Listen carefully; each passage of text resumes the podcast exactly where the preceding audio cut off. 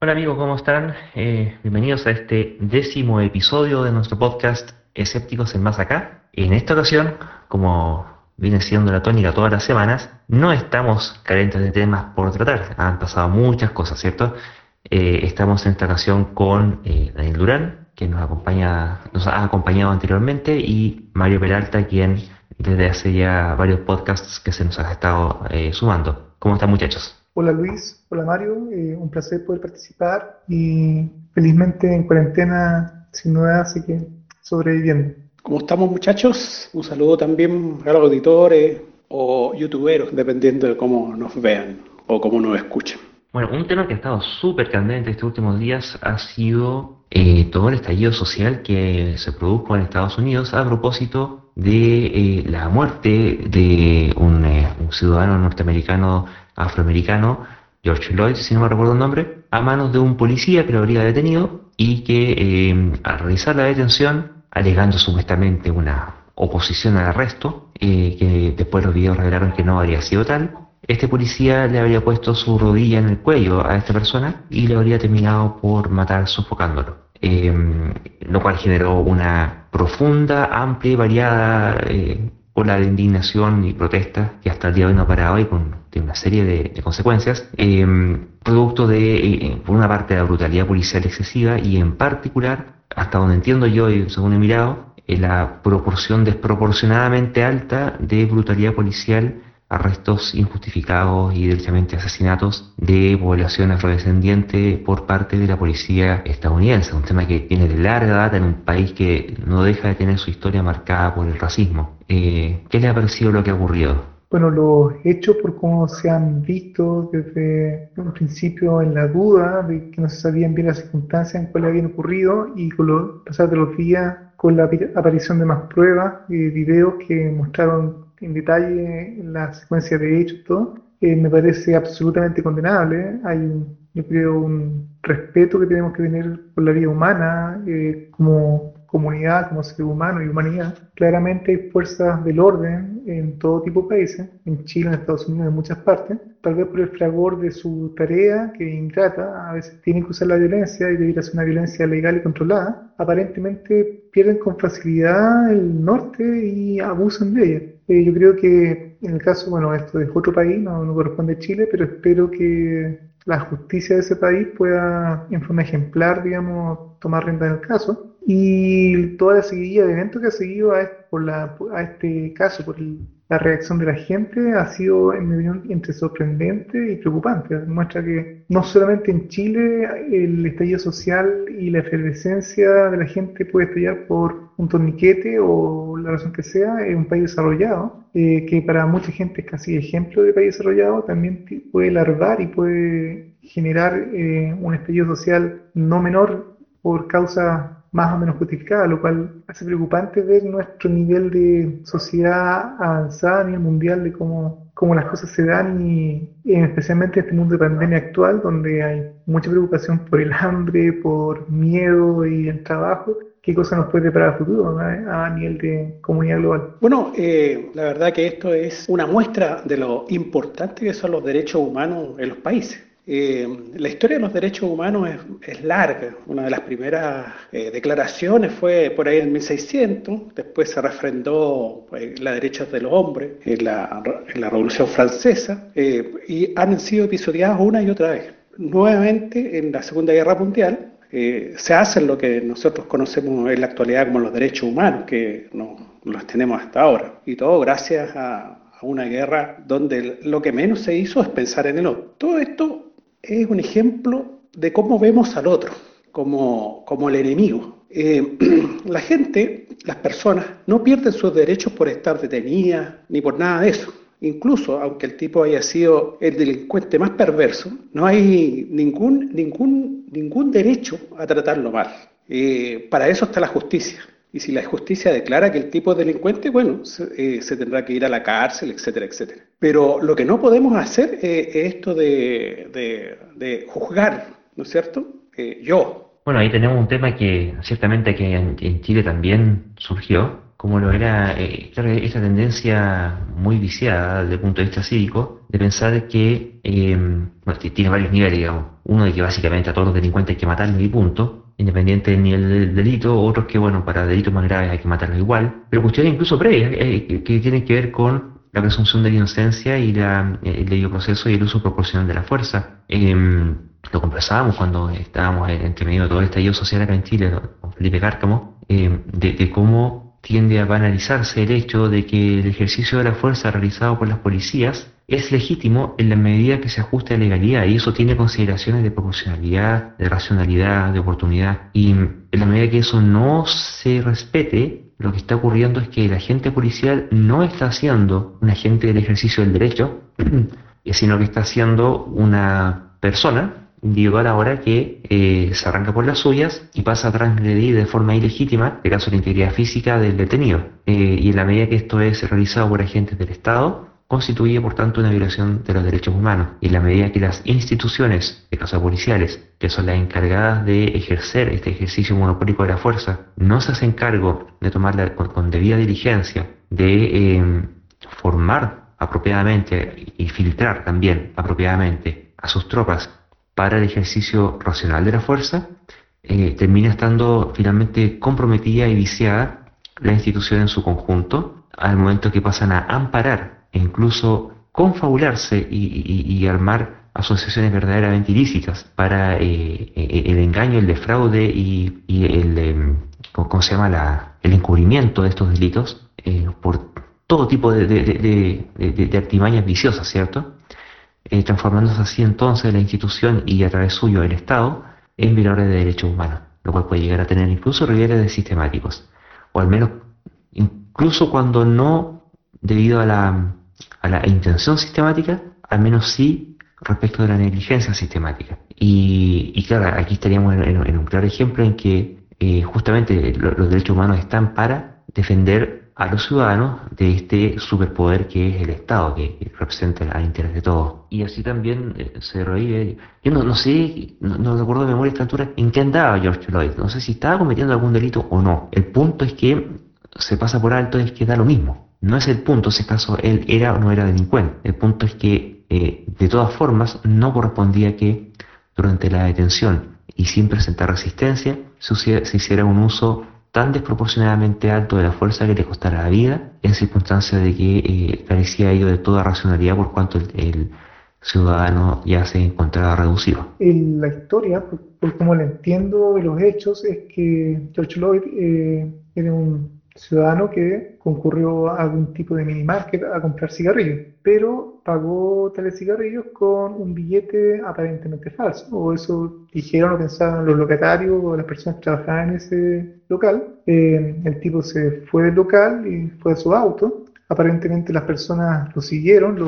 la gente del local lo encararon y le exigieron que devolviera los cigarrillos o algo. No hubo acuerdo y estas personas entonces se retiraron y llamaron a la policía indicando que esta persona afroamericana se encontraba drogado y era peligroso o algo, lo que hizo que la policía ya llegara con algún tipo de sesgo o un bias respecto de que se iban a enfrentar a alguien supuestamente peligroso. Y ahí es que entonces la, policía llega, eh, se acercan al auto del tipo, lo sacan por la fuerza y en el sentido que obviamente el tipo en principio debe haber dicho, pero ¿por qué? ¿Qué pasa? Y en un momento él comienza a cooperar, lo esposan, pero después de eso, a pesar de que ya la, la persona se había entregado y no tenía cómo ni escapar, ni hacer mucho más fuerza ni oponerse a, la detención, es que se produce el abuso del policía que finalmente le provoca la muerte. Y entonces se puede decir literalmente que el tipo murió por 20 dólares, que inclusive puede que ni los fueran eran falsos, lo cual hace triste pensar que el precio de una vida pueda perderse por algo tan mínimo.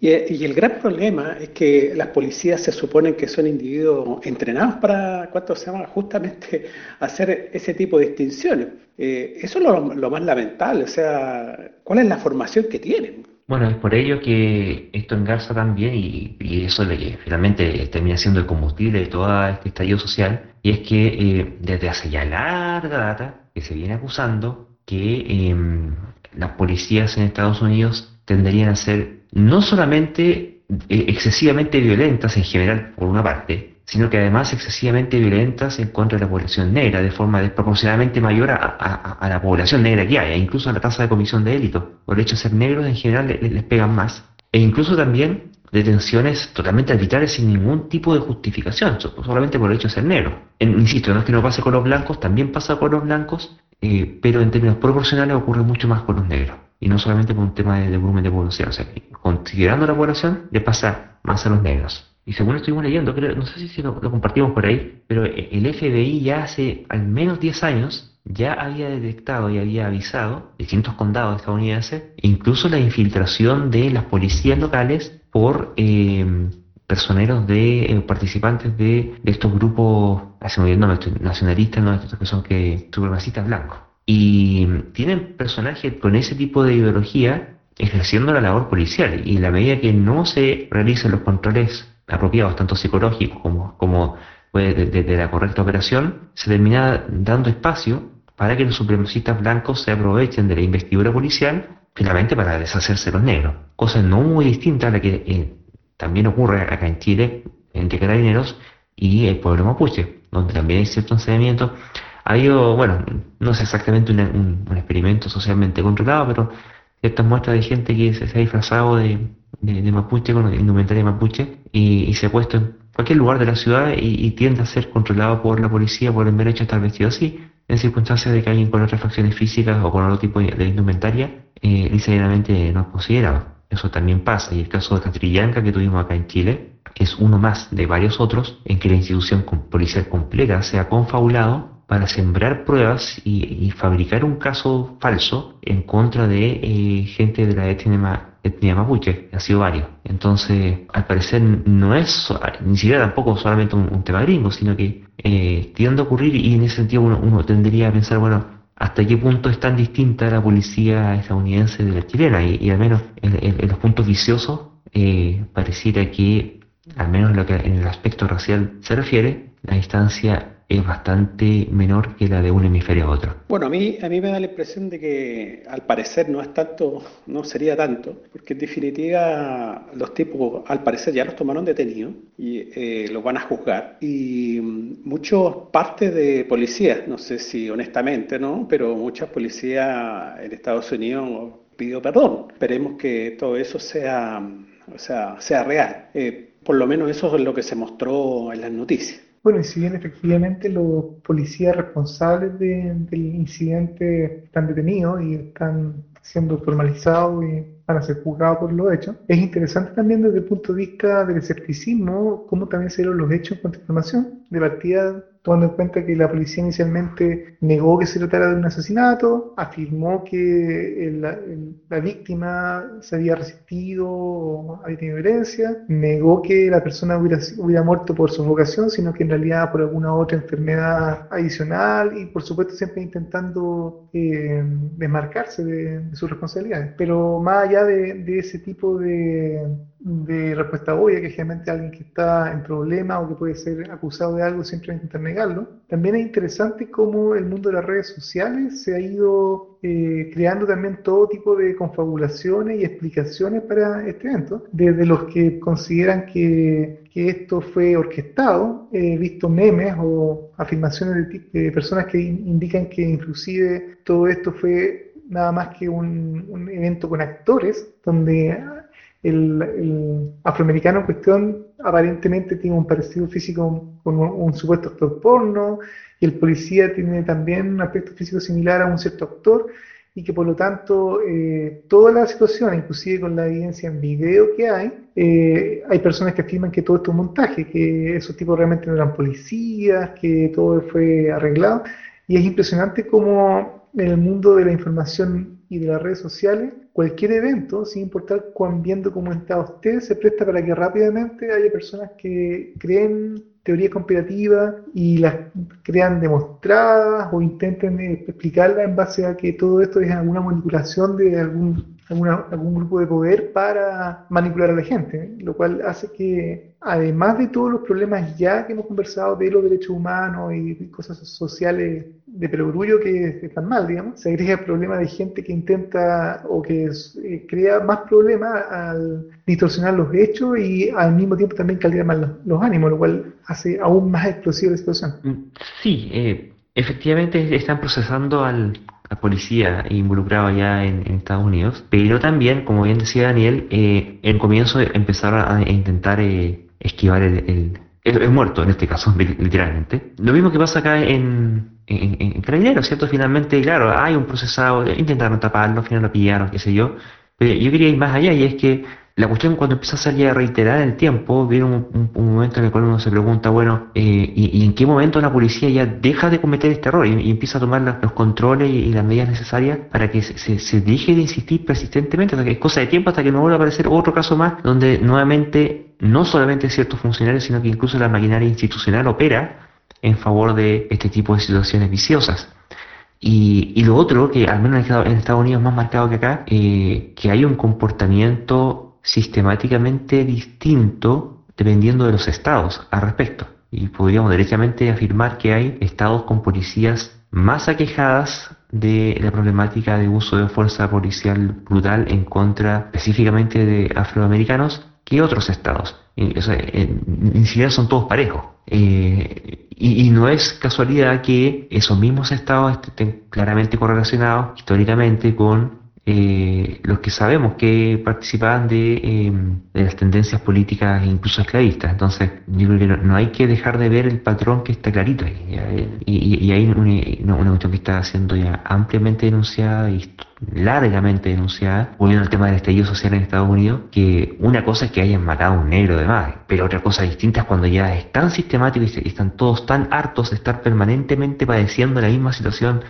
todo el tiempo, que provoca un cabreamiento generalizado. Incluso no solamente los negros, también blancos están, metidos en lo mismo. Eh, eh, las protestas reclamando con este asunto. Eh, entonces pareciera ser que, nuevamente, por, mucho que lo estén procesando, sigue habiendo ciertas cercanías de punto de vista de la negligencia institucional para permitir este tipo de vicios tan aberrantes por tanto tiempo y de forma tan prevalente. Bueno, indiscutible que hay un, hay un factor ahí ideológico de por medio. O sea, es una cuestión que, que viene de, de la historia, ¿no? Estados Unidos. Y también de paso, a, propósito de toda la violencia que se ha desatado en redes sociales, tanto para un bando como para el otro, pasa a refutar que hay que entender también que los que más meten bulla tienden a ser los más extremos. Hay muchos que no meten tanto bulla y que no son tan extremos. Pero al menos de este mismo que se ha notado, eh, ha salido a flor de piel, montones de personas que, bueno, algunos más vociferantes que otros, pero que eh, hay un racismo rampante y, subyacente en, redes sociales que está relativamente silenciado, pero que ahora le, dan más cuerda. Y ahora que, además, redundó ya de forma totalmente inorgánica y, y la actitud destructiva que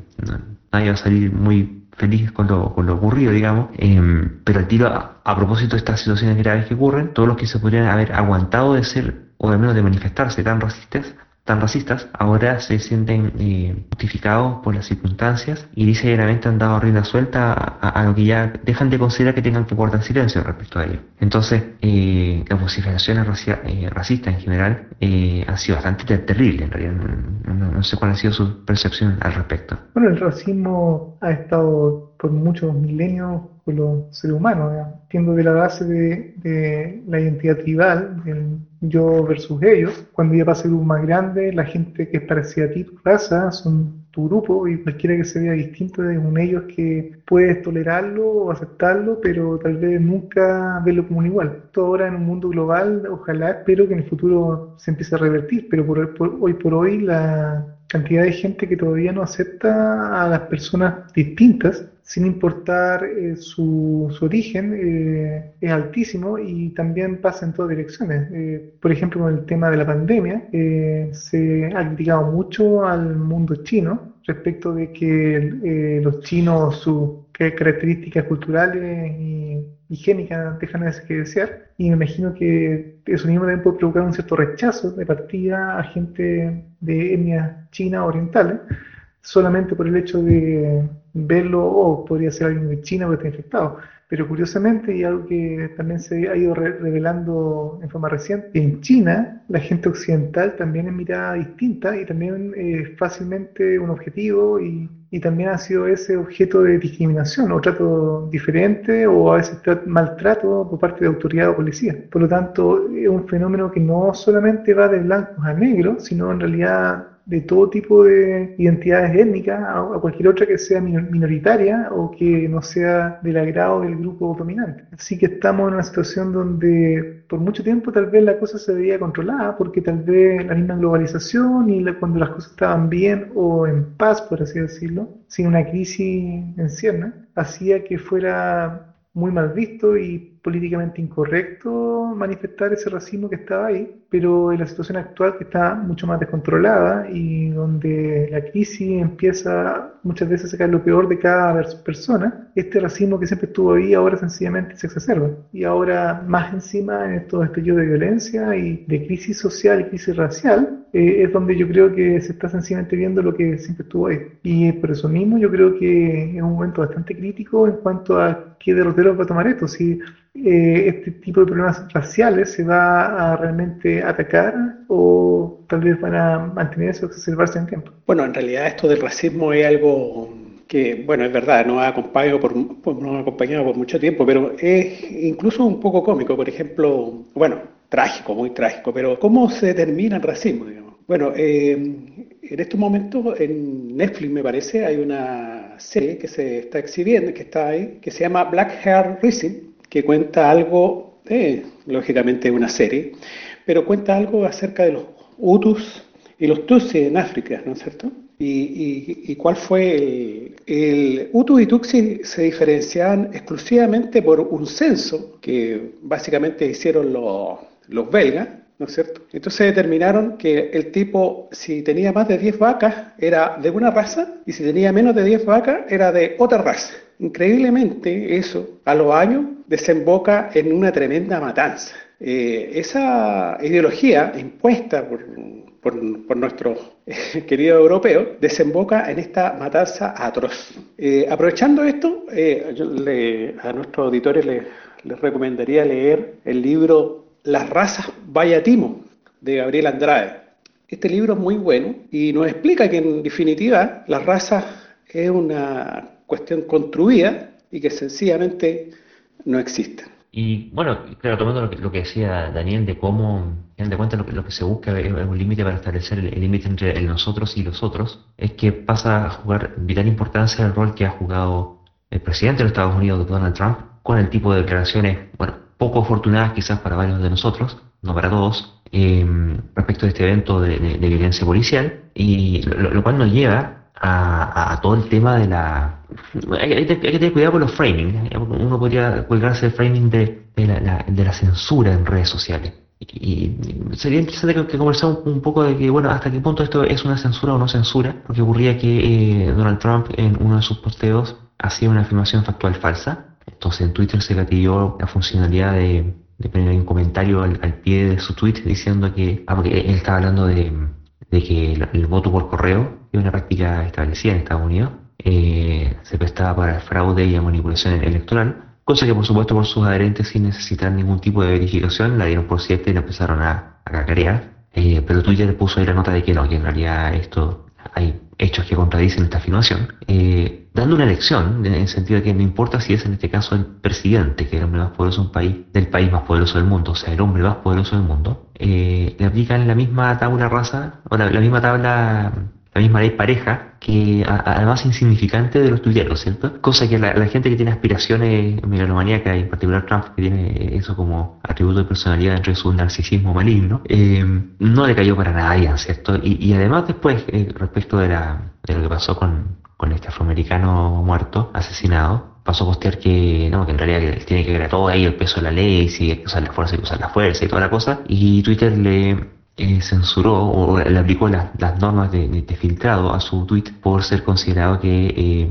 bajo las reglas comunitarias, incitaba a la violencia. Y tras eso, Donald Trump, eh, eso lo llama censura, cosa que es muy habitual en los círculos de eh, derecha alternativa estadounidense. Tiene un discurso que es extremadamente extremo y que cuando borran sus comentarios o incluso le cierran sus cuentas acusan censura, ¿cierto? Porque ellos llaman libertad de expresión eh, a, lo que ellos hacen al expresar lo que expresan. Entonces ahora estaría eh, Trump interesado en, en, eventualmente aplicar eh, legislación en contra de las redes sociales para que no puedan hacer ese tipo de, cosas, porque ellos alegan que hay una persecución persecución en contra del discurso conservador. No sé si será eso lo que están persiguiendo. Eh,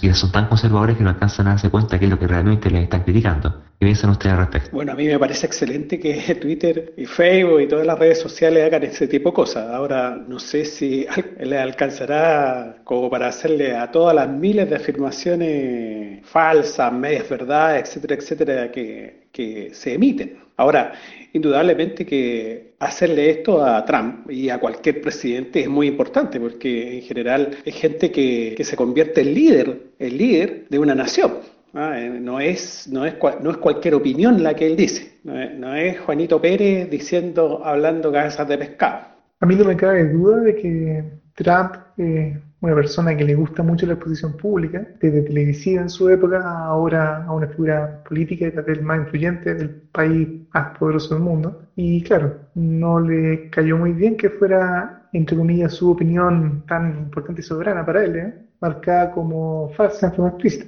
Entiendo que lo que Trump está ahora intentando hacer es que quiere modificar la ley y o estudiar la ley con respecto de qué tanto poder tienen las redes sociales y en el fondo las empresas detrás de las redes sociales, en este caso Twitter o Facebook o cualquier otra empresa que, implemente toda la infraestructura de redes sociales y qué responsabilidades tiene esta red social respecto del contenido que sus usuarios eh, publican y eventualmente el poder de censura que acusa Trump. El detalle es que no es todavía claro eh, qué va a ocurrir y en qué decisión va a tomar, porque lo que aparentemente él ahora afirmó, ordenó, es que se haga una investigación con algún tipo de, grupo de estudio que analice la legislación, etc. Por un lado, uno podría decir, bueno, si en realidad la censura es algo malo, uno debería apoyarlo. Solo que las intenciones detrás de este supuesto, eh, esta supuesta lucha por la libertad de, expresión es más bien engañosa, justamente por el hecho de que en un mundo donde muchos de estos políticos eh, están usando la posverdad a su favor para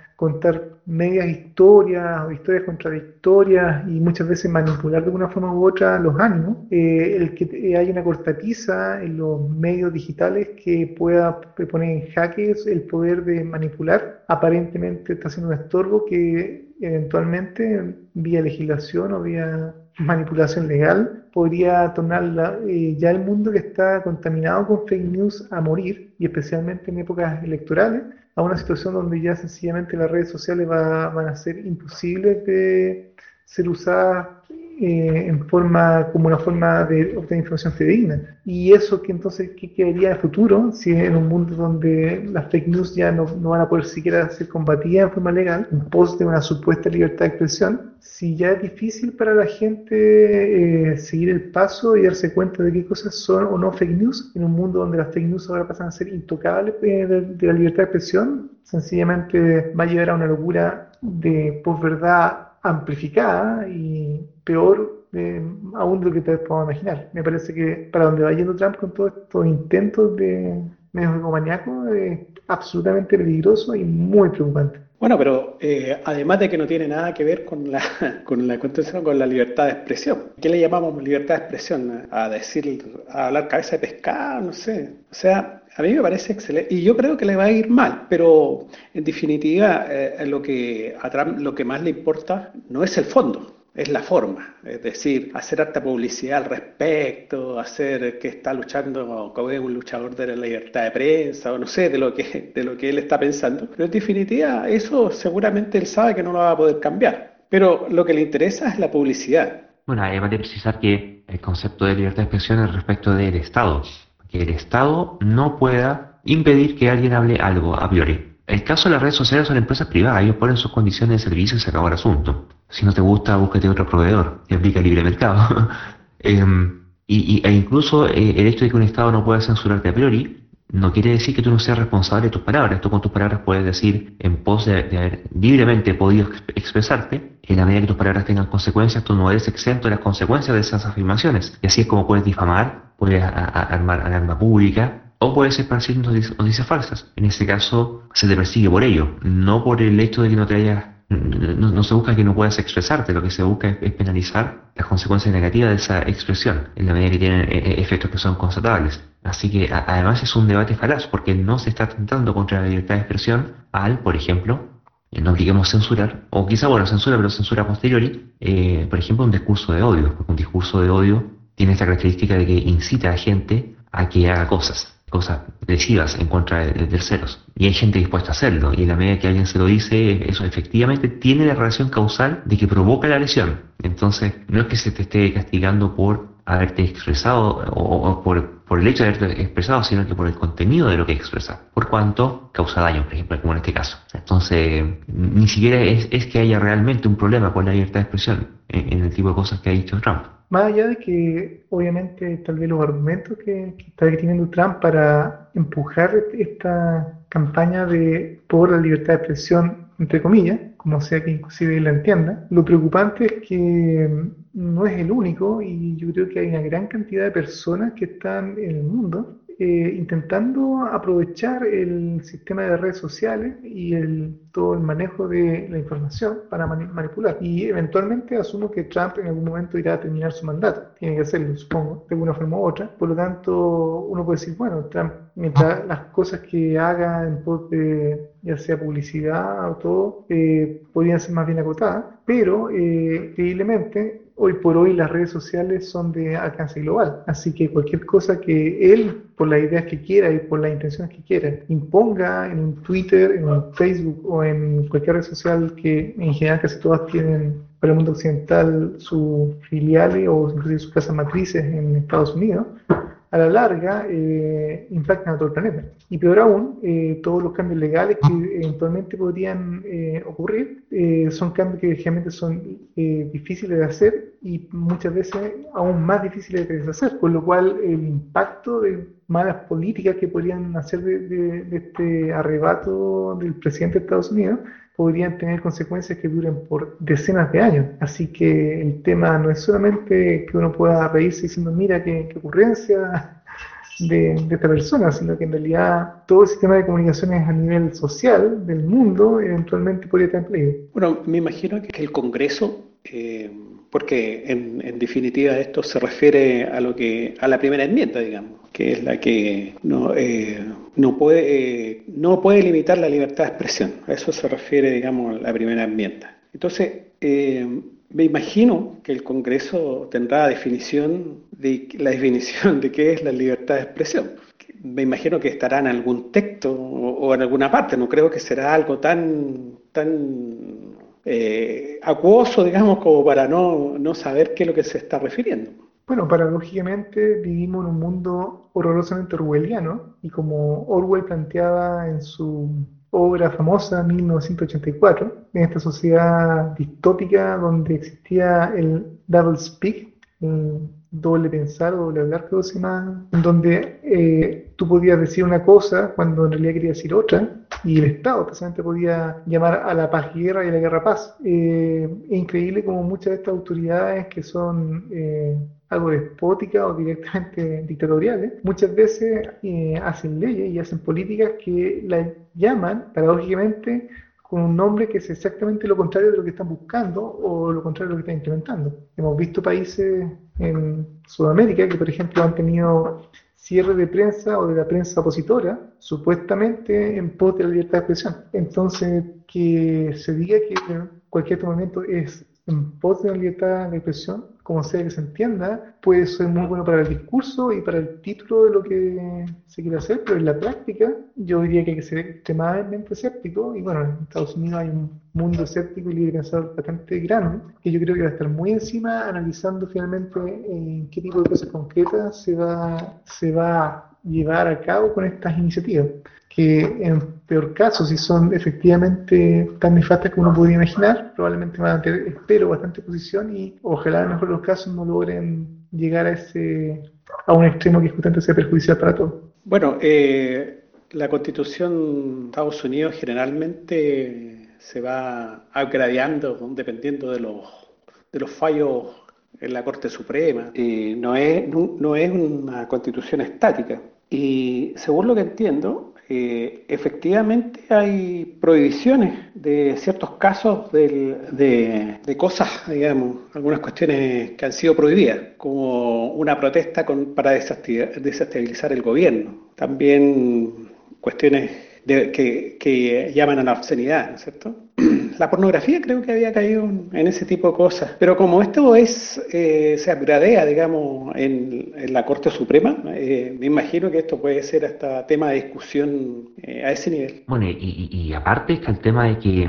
entre tanto, la reacción de Donald Trump da, bueno, hay, que distinguir a mí que da la, tremenda crisis social que tuvimos aquí en Chile, lo que está pasando en Estados Unidos piensa que haya mucha gente que normalmente tienen armas, ha habido tipos que se han salido a disparar y matar gente, se han atropellado de muchas formas, esa cosa que incluso en los peores momentos de nuestro estadio social eran como difícilmente pensables acá en Chile, ahí ocurren, digamos, son parte de, de su, de su quehacer regular. El tema es que allá también, eh, una que tiene mucha más población, hay también mucha, mucha marginalidad. La cantidad de gente que, ha salido ha sido realmente significativa, pero mm, aparte de la que ha salido a salir a hacer eh, manifestaciones pacíficas, que han sido duramente reprimidos, también ha salido eh, gente que ha salido directamente a causar destrozos. Y asimismo, también comparado con lo que ocurría en Chile, destrozos mucho mayores también sido una opción bastante crítica. Llegó a la Casa Blanca a estar cercada por manifestantes. Ocurrió hasta de que tuvieron que apagar las luces de la Casa Blanca y Trump tuvo que esconderse en el búnker de la Casa Blanca. Estaba sacando a la Fuerza Civil, la Guardia Civil, y la última amenaza que sacó es que eh, ya derechamente quería echar a, a las Fuerzas Armadas en contra de los manifestantes lo cual es una cuestión seguramente que para sus seguidores muy linda, eh, para el resto del mundo eh, terrible, y mm, que, no, no, no, es, eh, creo que dice mucho respecto a cuáles son sus intenciones. Realmente que, que, nadie reclame que el tema del racismo no tiene por qué cambiar, porque a él en particular no le parece tan mal. De hecho, algo se modera, pero ya, no tanto, y cada vez menos, y, incluso habiéndose moderado, ha dejado de ver qué es lo que realmente piensa y siente respecto de, las diferencias raciales, y por otra parte está intentando hacer un control de los medios de comunicación, y por otra parte además también aplicando la más posiblemente dura represión en contra de su pueblo. Eh, ese tipo no se está con cosas. Y bueno, así con Estados Unidos, pero también eh, en todo el mundo, y acá en Chile en particular, eh, dado que hemos estado usando, hemos, hemos, referido el tema en los últimos dos podcasts, y ahora ya este sería un tercero, que es el tema de qué es lo que está pasando con los niños en la pandemia y las cuarentenas, con todo el impacto que para ellos ha tenido, y nos encontramos con que siendo los niños encuestados a nivel mundial, respecto de su nivel de preocupación ante lo que puede estar ocurriendo con la pandemia, el 32% a nivel mundial de los niños encuestados manifiesta una preocupación alta por lo que es la pandemia, cosa que eh, en nuestro país asciende del 32 al 48% de los niños en Chile que tienen una preocupación alta por la pandemia. Sumado a otros miedos y otro tipo de desconocimientos, como que el 42% teme a que se enferme su mascota y el 26% piensa, produciéndose con cloro o con alcohol, va a poder matar el virus que tiene al interior de su cuerpo en caso de tenerlo. Eh, ¿Cómo han visto ustedes eh, con su niño o, en su entorno la, la, actitud que, o la, preocupación que ellos han tenido con eh, respecto a la pandemia y a las cuarentenas y al coronavirus? En mi caso, yo tengo dos niños uno ya adolescente, una niña aproximadamente 10 años. En general, dependiendo del nivel de madurez, pueden más o menos manejar la información y la avalancha de información, además que hay hoy por hoy los medios, hasta aprender el televisor y yo considero que si estás viendo un programa nacional o de periodismo, es difícil que no pasen algunos minutos sin que se escuche la palabra COVID, cuarentena o pandemia. Y la preocupación que, que hay en los niños yo creo que es real y es complejo de manejar porque en el fondo, a no ser que uno quisiera meterlo en una burbuja para aislarlo, cosa que de por sí también causaría bastantes desórdenes mentales, yo creo, de estar aislado en un búnker, por así decirlo, es imposible evitar. Y ellos también se dan cuenta que la situación es peligrosa, hay un peligro latente, hay gente muriendo, ha mostrado mucha miseria y mucho dolor en, los medios y, y, la y, el nivel de incertidumbre que hay eh, respecto del futuro también es, agobiante. Sumado a ello que en esta nueva normalidad de estar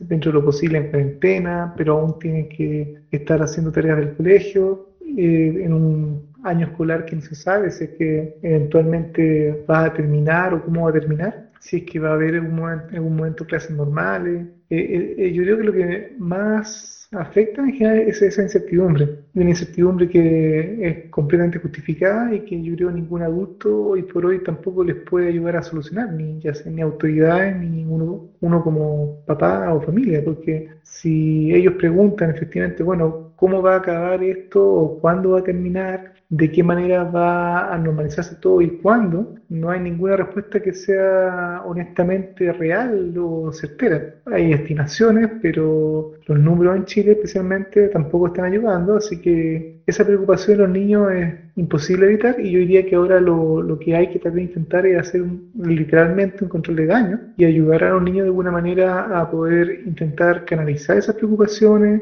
canalizar la angustia y, e intentar sobrellevar este, esta etapa súper difícil de la, menor, de la mejor manera posible e intentar que ellos puedan eventualmente, cuando algún día esto se, se restaure, poder, que puedan volver a la normalidad sin secuelas psicológicas que los vayan a marcar de por vida en forma negativa lo cual de por sí también es un tremendo desafío. Bueno, esto ha sido un problema para todos. Hay que pensar de que Chile no tenía un problema como, tan serio como este de de pandemia, bueno, desde la gripe española, eso significa hace 100 años. Por lo tanto, nadie realmente sabe lo que hay que hacer. O sea, salvo las recomendaciones que uno debe seguir, ¿no es cierto? Que es lavarse las manos, la cara y, toda la asepsia correspondiente. Pero en, cuanto a, las otras situaciones, es bastante desconocido. Por eso que pienso de que esta va a ser una generación que les va a tocar vivir un, nuevo mundo. que doy por descontado que van a venir nuevas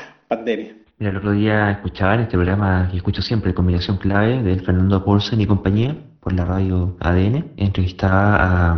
un psicólogo, ya no me acuerdo, no, un psiquiatra, perdón, presidente de una fundación, no me acuerdo, pero estos típicos que crean awareness respecto de la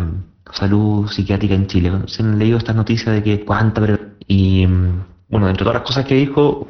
a propósito de lo que dijiste, Daniel, de que eh, ese caso va a secuelas o no, eh, decía el tipo que definitivamente sí, y al punto de que esta va a ser una generación marcada por la pandemia. Y al, punto de que esta pandemia va a pasar a ser un hito, un hito biográfico. Así como hay gente que se acuerda, no, yo viví tal cosa en el terremoto de Valdivia, por ejemplo, para el 60 o me pasó tal cosa en el terremoto del 2010, o yo estuve en la erupción del volcán no sé cuánto, qué sé yo, que me perdí mi casa, que bueno, la pandemia con esta cuarentena va a tener exactamente la misma envergadura de, afectación. Eh, así que yo me sumo a una tesis de control de daño, por una parte, pero también encuentro que es la, em, la, eh, es muy importante tomar esto, esto como una oportunidad. O sea, dado que va a ser la nueva normalidad, bueno, eh, es lo que es nomás. Entonces, dado que es lo que es, tenemos que seguir viviendo así como estamos con esto. Y bueno, sigamos aplicando los mismos principios, los mismos, los mismos fomentos de desarrollo que, bueno, anteriormente estaban calibrados para otro contexto y ahora que, bueno, estamos con un nuevo contexto, entonces hay que hacer una recalibración entonces de los instrumentos.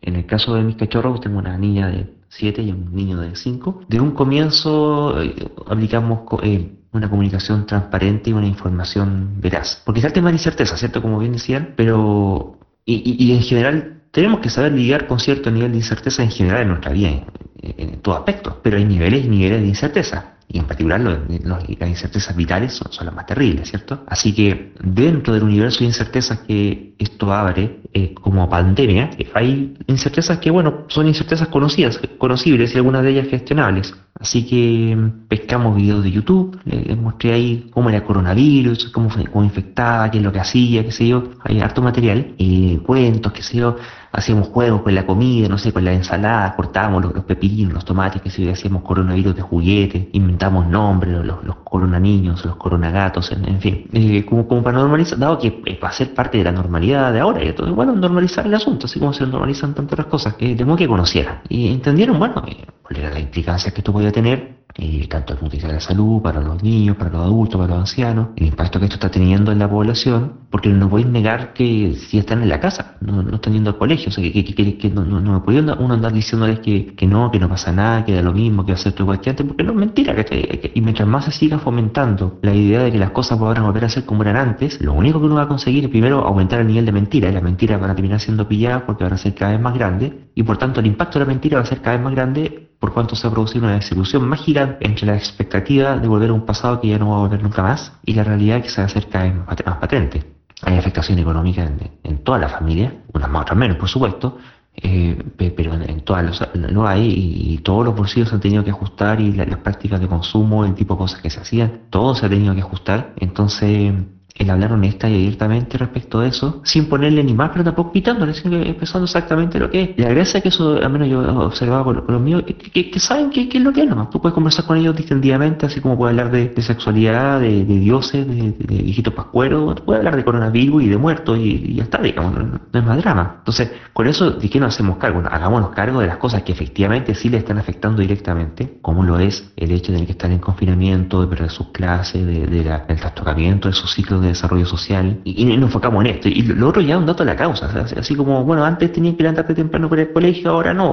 así como antes hacíamos tal cosa, ahora hacemos esta otra cosa. Entonces, siempre con, información y con la verdad por delante, derechamente, sin, sin, sin, miedo. Somos los adultos los que tendemos a tenerle mucho miedo a la verdad. Eh, los niños te, lo entienden, hasta, por supuesto, calibrado a nivel de comprensión que tengan los cabros chicos, pero a esta altura, eh, producto de esto mismo, ha un excelente motivador. Voy a hablar de biología, de de los cromosomas, de la herencia, la multiplicación de las células, de la infección de, los virus en la, en célula, de cómo los virus matan las células, de los virus que hacen cosas buenas, que nos sirven, otros que, que nos hacen daño, virus que no nos hacen nada, cómo mutan, la mutación, evolución, y nos metimos con la evolución de la humanidad, en la vida. Oye, hemos estado mucho tiempo haciendo eh, cátedra de, distintos aspectos de, biología que incluso pasando por el colegio eh,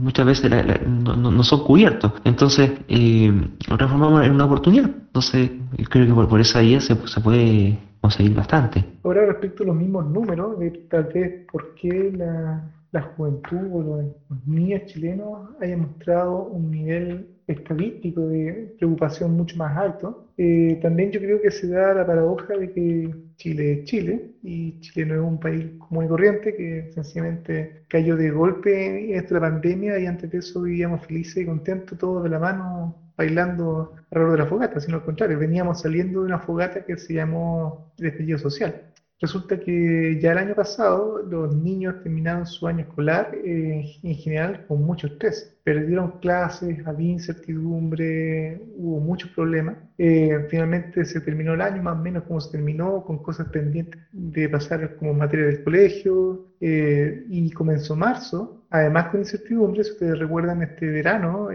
se hablaba mucho de que en marzo todo iba a volver y con más fuerza, aún más incertidumbre. Y cuando estábamos comenzando a ver cómo se venía la cosa, y que ya en su momento comenzaron a haber algunas marchas y algunos problemas, de pronto cayó la noche y se nos vino además esta pandemia. Entonces yo creo que ya los niños no venían sencillamente siendo sorprendidos por este asunto ahora solamente de una cuarentena, sino que además ya venían dañados, por decirlo, de todo este estallido social que ya nos venía arrastrando. Así que la juventud chilena yo creo está siendo múltiplemente golpeada. Así que hay un largo trabajo, yo creo, por hacer para eventualmente no solo volver a la normalidad o nueva normalidad una vez que el coronavirus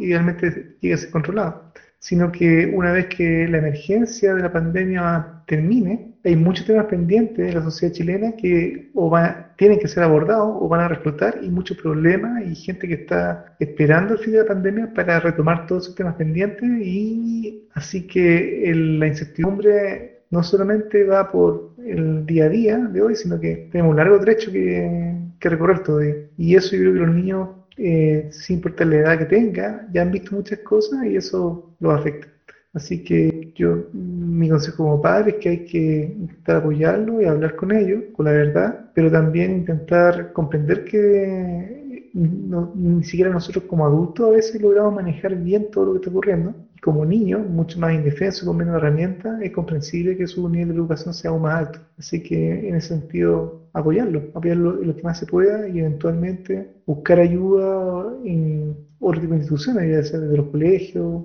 o la familia, para eventualmente lograr que puedan tener una vida normal cuando ya se tenga la oportunidad. Bueno, yo, yo lo que pienso de que está bien lo que hacen, pues dar dosis de realidad la vida es la vida, la vida humana, digamos, la vida social, ¿no es cierto? Hablamos del estallido y hablamos de esta, de esta otra vertiente, la biología. Y lo que es nomás, yo me imagino que es mucho mejor que nos esté pasando esto a que nos estén cayendo bombas como en Siria o, o otra cosa peor todavía. Tengo la manía de ver el vaso medio lleno, digamos. Entonces, dosis de realidad, eso es, la respuesta y, lo que es la vida solamente. Bueno, a propósito de eso mismo, han salido oferentes de terapia o apoyo psicológico, incluso gratuito. Bueno, de no ser así, eh, quien tenga los recursos eventualmente pudiera recurrir a, apoyo psicológico pagado. Esto ofrecido por modalidad en línea. El día estaba escuchando una entrevista que en realidad en, términos generales, tanto para psicología como para psiquiatría, tiende a prestarse bien el formato en línea videollamada, qué sé yo. No siempre, por supuesto, hay ciertos contextos limitantes, hay gente que no tiene privacidad en la casa, gente que a veces queda muy afectada emocionalmente, que no tiene la confianza en su entorno como para quedar expuesta ante sus cercanos después de la terapia, hay gente que tiene que hacerse en el baño para poder conversar, eh, en fin, hay, distintas circunstancias que, atentan contra ellos, pero eh, el, mero hecho de la falta de presencialidad no es en general un problema. Y dado eso y dado que hay ofertas gratuitas de municipalidades, agrupaciones, psicólogos, voluntarios, y creo que es importante aprovechar, por lo menos las gratuitas, para que eh, para, hacer, eh, para que todos nos, veamos, así como uno tiene que hacer un chequeo médico de vez en cuando, eh, así como los niños hay que llevarlos a su control de pediatra sano, también eh, creo que nos falta cultura al respecto, de que así como porque sí, por, porque de vez en cuando lo así, eh, una vez al año pegarle una, una pasada al psicólogo para ver qué onda. Es increíble la, cantidad de cosas que pueden sacar y, y, en el caso de los niños sobre todo, generar mejor awareness en los padres respecto de cómo lidiar con esta situación con ellos, eh, creo que es súper valiosa. Entonces, yo lo recomendaría derechamente. Y bueno, sin ir más lejos, a, propósito de lo que hemos conversado en los últimos dos capítulos, ¿cierto? Porque en el capítulo anterior vimos qué ha pasado con el tema de la educación de los niños ahora en tiempo de pandemia desde el punto de vista de los profesores. Y en el capítulo antepasado, con psicólogos desde el punto de vista de los niños. Y ahora lo, que se está viniendo a venir es que eh, ya tenemos actualmente un problema de alta deserción escolar, sobre todo en los estratos socioeconómicos más desfavorecidos, por distintos motivos, desde que algunos lugares no valoran el colegio, que prefieren que trabaje, otros que por problemas económicos, por problemas sociales, padres drogadictos, que se lleva abandono en general, violencia, desnutrición, dejan de asistir al colegio porque no pueden ir incluso cuando quisieran. Y ahora con el tema de la pandemia eh, se va, va a haber un retroceso significativo en la cantidad de niños, insisto, sobre todo los estatus más vulnerables, que eh, cualquiera que estuviera, como en todo, ¿cierto? Los que están en el borde, cuando les llega el empujoncito se caen. Los que están más lejos del borde, les llega el empujoncito no se caen. Incluso si le llega un empujón grande, ahí se podrían caer, pero está más lejos del borde, pueden aguantar empujones más grandes antes de caer. Acá lo mismo, en el caso de la educación hay, harta gente y niños en particular que están eh, al borde. Otros no están al borde, pero todavía bastante al borde porque el empujón es grande. Entonces hay muchos niños que van a caer fuera de la regularidad que significa eh, seguir sus estudios. Entonces, eh, algo que se está previendo es que después va a incluso hacer campañas o más campañas de aproximación a las familias vulnerables para recuperar a todos los niños que puedan haber eh, interrumpido sus niveles de estudio. Bueno, eso va a ser una labor del Estado, digamos, ¿no es cierto? Lógicamente va a tener que tomar todas las herramientas disponibles que tiene para eh, revisar ese, ese tema. Tienes, tienes razón, va, va a estar difícil, va a estar muy difícil esa vuelta a clase, pero el Estado se tiene que hacer cargo de esos niños y asegurarle, asegurarle el estudio. Yo lo que veo preocupante del tema de la deserción escolar que justamente es muy injusta, porque los niños que tú dices que están más cerca del borde no es una muestra aleatoria donde puedes tener niños de todo tipo de estratos sociales, de todo tipo de,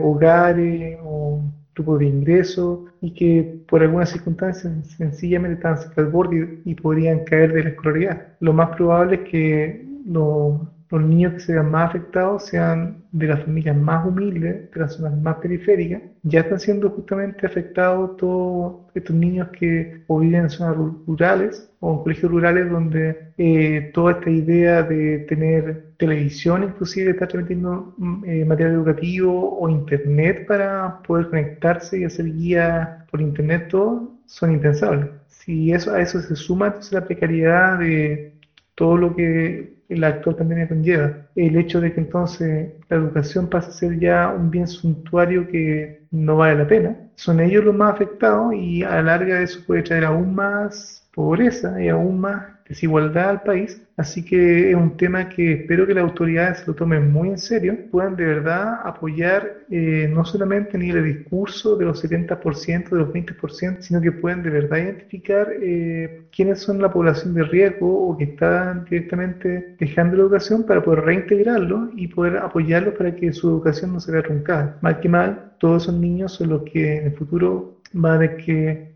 eh, llevar adelante el país y por lo tanto no es un hecho solamente anecdótico que, bueno, hayan perdido su educación o, la abandonen. Es un daño posiblemente irreparable para la sociedad que ocurre. Ahí en el clavo, algo irreparable para la sociedad. Si perdemos niños no educándose, lo que, lo que perdemos es talento, talento para el país. Y ante la arremetida de todo esto que ha ocurrido, y se dio tanto en el estallido social como ahora se visto en Estados Unidos con los negros y todo el cuento, eh, y dada la la cultura que tenemos política en nuestro país, al menos de cierto sector, yo creo que rápidamente esto en, qué va a desencadenar finalmente. Finalmente va a tener un montón de niños sin educación,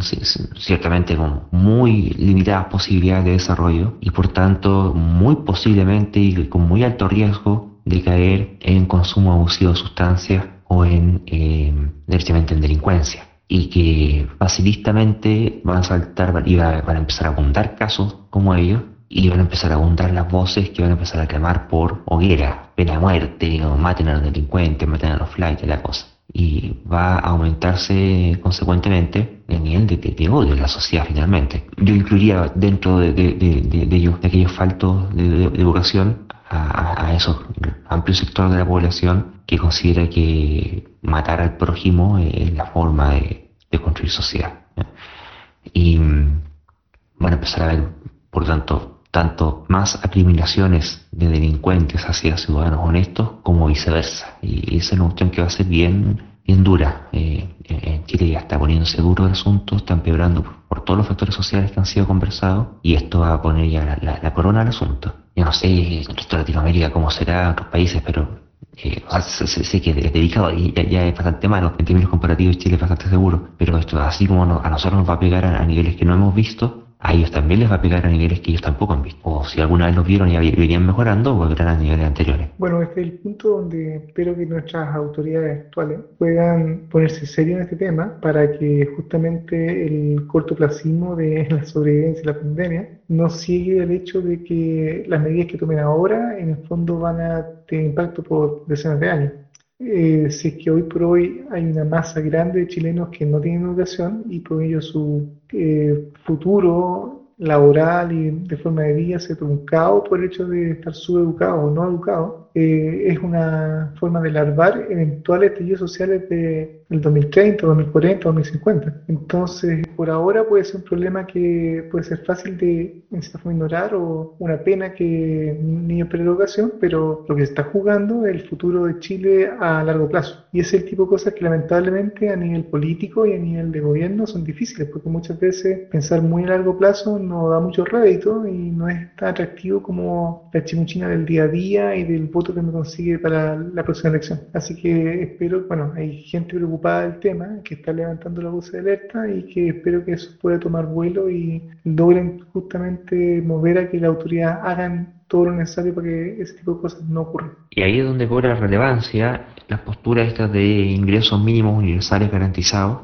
eh, al menos, bueno, eh, en el caso de Chile, en términos de pandemia, mientras la emergencia, esto ya se ha experimentado en otros países de forma buena la redundancia, experimental, y en Finlandia, en la India, con resultados bastante promisorios al respecto, ¿cierto? De que, contrario a la, tesis neoclásica de que gente que recibe ingresos sin esfuerzo no va a hacer nada y, se va a dedicar a, vivir la vida y que va a empezar a, a, parasitar al Estado y que va a empezar a comerse los impuestos y qué sé yo, al final lo que terminó ocurriendo fue un efecto bastante virtuoso porque eh, empezó eh, la gente a, poder gastar y consumir en, cuestiones que eran necesarias, por lo tanto pudieron mejorar su estándar de vida en condiciones de dignidad en general, mejorando su, su posible alimentación, sus, las condiciones de vivienda, de educación e incluso hasta emprendimiento, que mm, tuvo un, efecto a la larga bastante beneficioso, mientras que acá en Chile eh, se ha evitado pero a todo, lo, posible por, por implementar una, política de esas características, lo cual, y aquí me acuerdo con lo que siempre dice Mario, da luz, eh, bastante, de forma bastante terrible, ¿cierto?, del carácter pseudocientífico de las medidas económicas neoclásicas. Bueno, yo creo que dada la emergencia que tenemos, eh,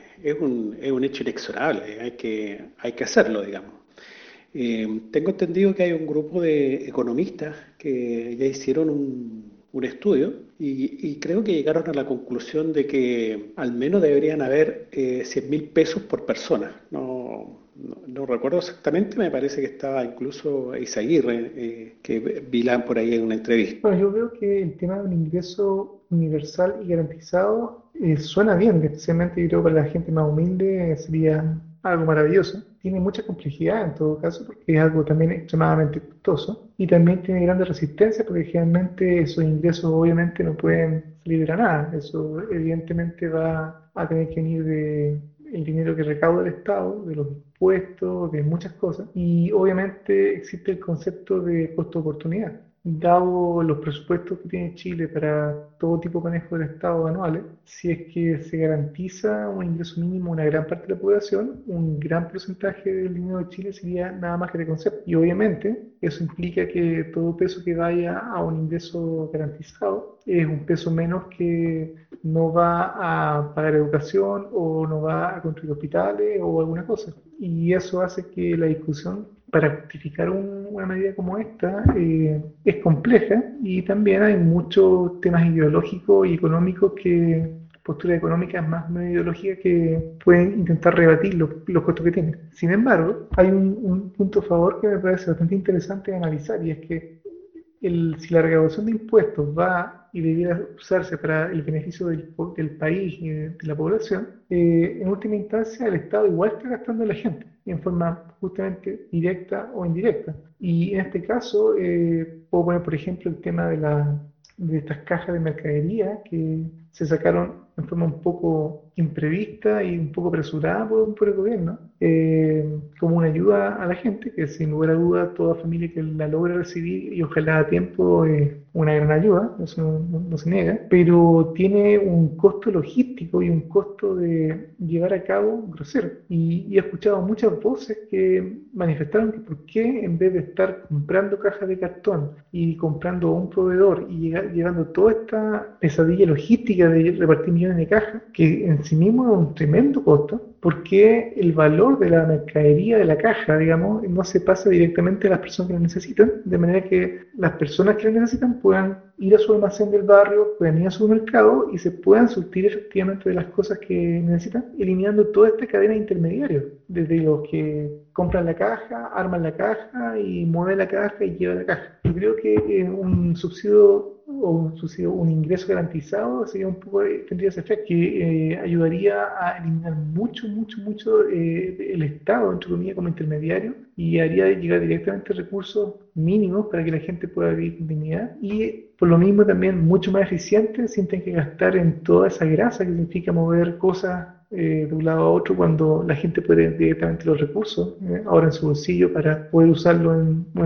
mejorar su estándar de vida. Bueno, yo tengo una tesis. A mí, a mí lo que me da la impresión de que en realidad lo que se hace es tratar de resolver el problema así como si fuera caridad. O sea, nosotros te vamos a dar y te vamos a entregar una caja, y etcétera. Eh, y en realidad la caridad nunca resuelve ningún problema, porque, porque en definitiva es eso. O sea, no, no, no vamos a resolver el, problema de fondo. Por supuesto que es mucho más inteligente haber entregado, no sé, por último una tarjeta, una, me imagino yo así como una de estas gift cards que, que, algunas veces dan la empresa o algo por el estilo. Pero no tiene toda esta connotación eh, publicitaria de, de, ser bueno, mira lo que estamos haciendo, etcétera. Entonces, eh, me da la impresión de que por ahí va la decisión, porque eh, a cualquier persona normal sabe de que el tema de llevar camiones, cajas, y andar trayendo un montón de... Y incluso, incluso la, eh, si tú repartes 30.000 cajas diarias, eh, ¿cuántos días te demoran repartir un millón y medio? No sé, 100.000 cajas diarias. O sea, eh, ya pasados los días, ya en los primeros días, ya a la gente los primeros días ya se le acabó la caja. O sea, no tiene ni ton ni son. Yo me sumo totalmente a tu tesis. De hecho, dado que es un gobierno de derecha conservadora católica, el tema de la caridad lo tienen grabado en su corazón, eh, más que el bautismo incluso. Y mm, además, ciertamente el incentivo perverso, del cual no me cabe ninguna duda de, aprovechar justamente aparecer ahí como el político entregando la caja, el alcalde entregando la caja, sacando la foto con la viejita. Bueno, y de hecho pasó, porque las primeras, las primeras cajas que empezaron a entregar, faltó que fuera el perro, que no, no, no, no sé, si, ahora que alguien en la casa o en el ministerio, al momento de hacer la entrega de las primeras cajas con la televisión, con cámara, que nos gustó realmente insultante y pisoteador de la dignidad de quien estaba recibiendo ese beneficio. Además, está el otro tema de que se, yo no, no he escuchado a nadie a favor de la caja, me llama mucho la atención. eh, está el tema de que estar haciendo los abonos directos, ni, siquiera había gift, cards, que hay, hay, mucha gente que tiene sus cuentas root, son estas cuentas que son gratuitas para todos, y cada al Banco Estado. Además te hace un, un una, cosa de, estímulo del comercio local, porque vas a comprar en los boliches que están alrededor tuyo. Mientras que el temita este de la caja, oye, fue un tremendo apoyo para las grandes multitiendas, que son las que venden la caja, en el supermercado en este caso. Así que claro, no sé cuántos millones de cajas multiplicado por el costo de la caja, una cantidad de impresionante. Hay que ver qué pasa con la utilidad de esas empresas de aquí a fin de año, ¿no? En comparación al resto. Y esa plata va a parar al grupo económico al final de cuentas, cuál es la gracia de todo eso. Es porque hay un tema ahí de mentalidad, de objetivo político que está claro. si no, no, hay que seguir eh, haciendo caso omiso del elefante blanco adentro de la habitación. A la larga yo creo que dada la, emergencia, espero que siga habiendo presión para que, bueno, ya oficialmente se prometieron, creo, dos millones y medio de cajas. Eso ya matemático debe estar ya acordado y debe estar negociado, así que eso ya es un hecho pasado ya. Tal vez no haya mucho que cambiar a esta altura, pero como la emergencia aparentemente tiene para largo, eventualmente sería bueno que se pueda, entre comillas, hacer el experimento en Chile para que tal vez la siguiente tanda de ayuda, en vez de justamente incurrir en todos los gastos logísticos de distribución de esta caja, se pueda apoyar en, dinero, en cuenta y por lo menos que dure mientras que dure la pandemia. Habrá que ver, yo dudo que una idea como esa sea de simpatía de, este gobierno, a ver qué es lo que pasa. Y de, momento, y, incluso lo que se mueve el despacho, no solamente es que se le va a acabar las primeras cajas, las primeras familias a las que se le entregaron, sino que mientras tanto se demoran en entregar todas las que se tienen que entregar, todos los demás que están esperando se están muriendo de hambre antes. Eh, eh, es hasta un casi un despropósito. Va, a terminar, cuando termine ayudando, va a terminar ayudando por lo menos que sea uno, dos, hasta tres meses quizás de, demora de, eh, que, que, que hace entre medio. Van a estar ahí mendigando qué. Mira,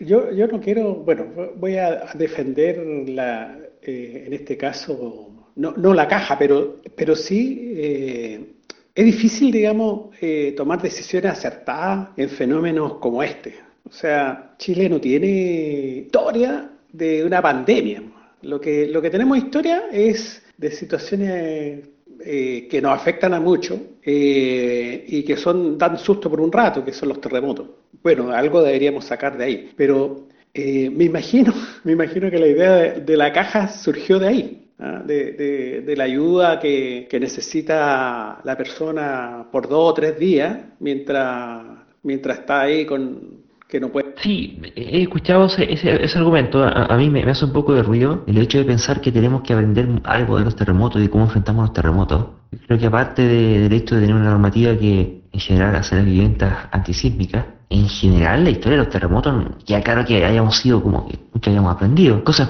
parecidas, no, no, lo mismo, pero también tenemos aluviones y se vuelve, se sigue construyendo, hay corrupción en zonas que se inundan, en zonas que son recién aluviones, una y otra vez, terremotos, bueno, el, mismo tema del 2010, o sea, descontando la publicidad que se hizo, la cantidad de reconstrucción fue ahí nomás, digamos, eh, para cuestiones, para otro tipo de catástrofes mucho menores eh, que han afectado sobre todo al norte, me acuerdo, hace algunos años con todo el tema de los aluviones que quedan embarradas. También creo que eran las cosas diputadas, entonces, mm, mm, mm, esta, esta, es una nueva oportunidad para aprender, pero vamos a tener que, si bien quizás algo rescatar, eh, hay muchas las cosas que vamos a tener que desarrollarlas, porque no me queda para nada que la hayamos desarrollado en las otras oportunidades que hemos tenido. Bueno, yo me refería que seguramente de ahí salió la idea, de, porque en el terremoto las personas necesitan ayuda, eh, no sé, un, par de días, una semana, no sé, que necesitan ahí mientras, como te decía yo, mientras echan a andar de nuevo la cocina, o sea, no es una cosa, en cambio esta, esta es una emergencia que claro, da para un par de meses y la ayuda no, no, no va por la caja, pero me imagino, o sea, tratando de entender el, asunto, tratando de entender que tenemos algo así como preparado para entregar este tipo de cosas,